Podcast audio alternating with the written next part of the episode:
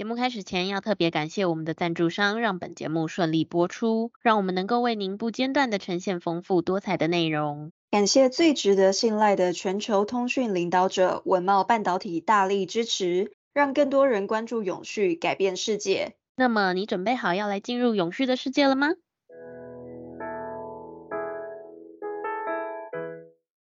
欢迎收听 ESG This Week。透过本节目，我们会为您带来重要有趣的 ESG 永续新闻，希望提高大家对 ESG 议题的认识，引导大家关注永续发展，共建世界公民新未来。Hello，我是 ESG 世界公民数位治理基金会的 Angela。Hi，我是 ESG 永续思维学院的 Helly。学院致力协助你在 ESG 变革中成为机会领先者。那今天我跟 Helly 要为听众朋友带来四篇新闻分享。那分别是这个 AI 的税务已经兴起了境外节税的示威，第二个是这个金管会回应了 IPO 设立最低薪的门槛，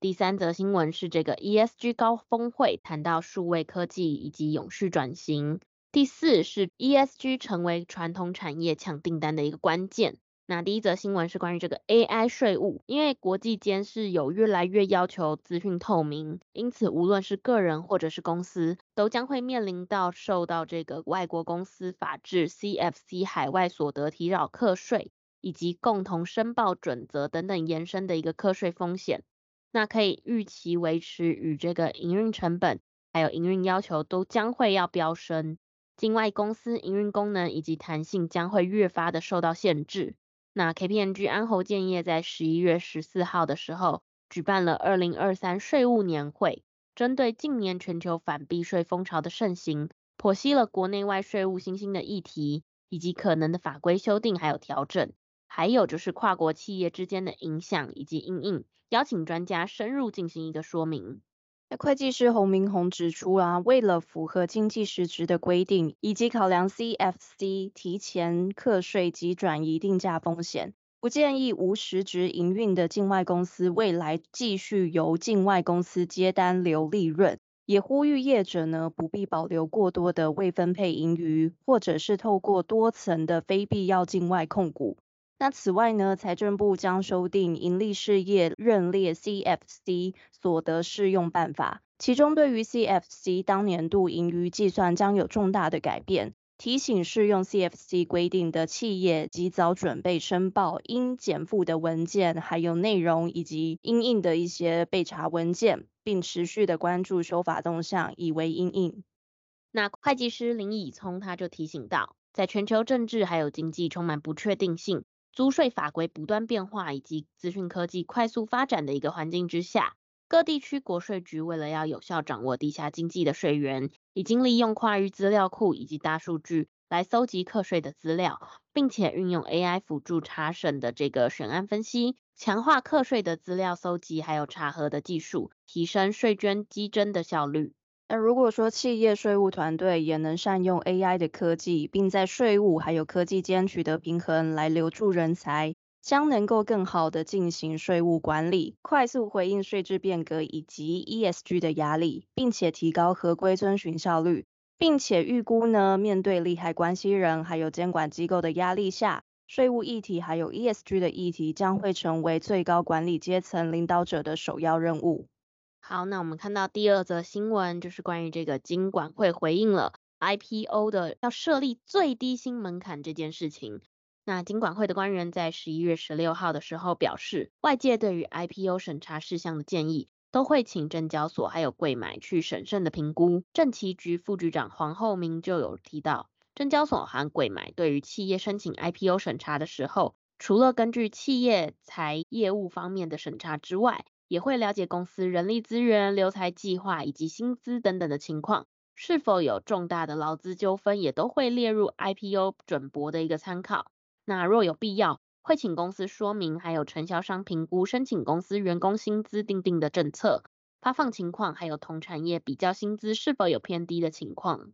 那黄副局长也进一步的说明呢、为了鼓励上市贵公司加薪，金管会也会持续采取四大相关的措施。带动企业重视员工福利。第一个呢，是透过公司治理评鉴加分，那目前一定有公司是否将营运绩效或者是成果适当反映在公司薪酬评鉴指标，作为评分的一个加分关键，以鼓励公司重视员工薪酬还有福利。第二个呢，就是加强揭露员工的薪资资讯，要求上市柜公司需要在年度财务报告揭露员工的福利费用、平均薪资以及福利措施，并且需要揭露基层员工的平均薪资。第三，今年的十一月也会修正公开发行公司年报应行记载事项，增订了上市柜公司非主管职务的全时员工年度薪资和获利情况的关联性。若是不合理的话呢，则要个别的揭露董事酬金，还有鼓励企业替员工进行加薪。第四，编制推广台湾高薪一百的指数，引导资金投资重视员工福利的企业。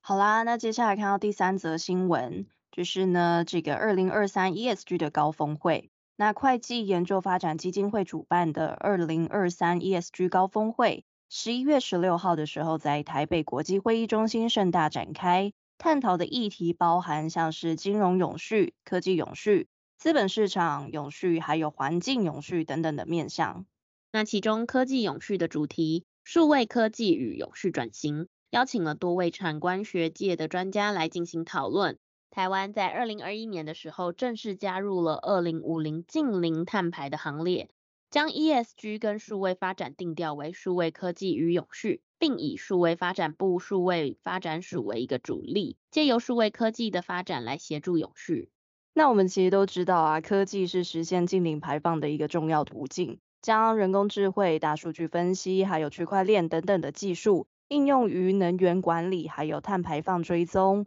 将有助于提升减碳的一个效率，而资本市场的支撑是发展永续的一个必要条件。在经历了疫情之后呢，企业透过科技应变明显提升。那座谈当中呢，审计部厅长李锦长呢提到，ESG 是永续发展的关键要素，企业应该要思考如何运用数位科技达成永续目标。那专家们也有指出，如何去结合数位转型跟 ESG。是目前急需要考量的一个课题。数位发展部数位产业署将以 RISE，R 是这个韧性的意思，I 是整合，S 是安全，E 是赋权，这四个字母作为施政的四大主轴，来推动 AI 产业化，还有产业 AI 化。那例如将机器人结合 AI 视觉能力，以及推出主打免纸本、免临柜、随时申请可快速查验的云市集等等。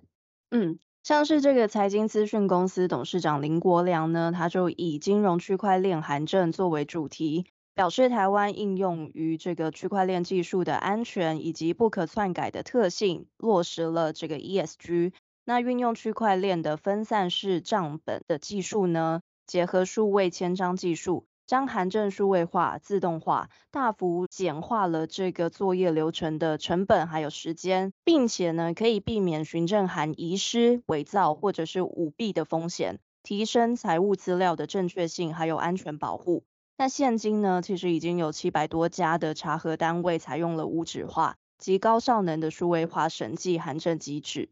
好啦，那最后一则新闻呢，就是这个。传统产业的 ESG 呢，其实已经成为了抢订单的一个关键哦。在全球近零排碳的这个驱动之下呢，水泥、纺织、橡胶、建材等等的传统产业都已经投入了低碳的产品开发。那像我们刚刚提到的这些传统产业呢，其实都是为了符合客户的要求，不得不走上 ESG 的永续之路。那水泥双雄台泥、亚泥其实已经成功了产制低碳的水泥销售。近期呢，更研发回收水泥以及预拌混凝土后重新的再使用。那国产建材呢，则导入了这个全台首创的碳矿化绿色混凝土建材创新科技。那在其他产业的话，像是这个以碳黑为主要产项的国际中橡，在轮胎厂的客户导入一定比例的可持续材料要求之下，中橡已经加速再生碳黑、再生油等等的绿色产品。那远东新呢，也分成三阶段来走上绿色产品的路。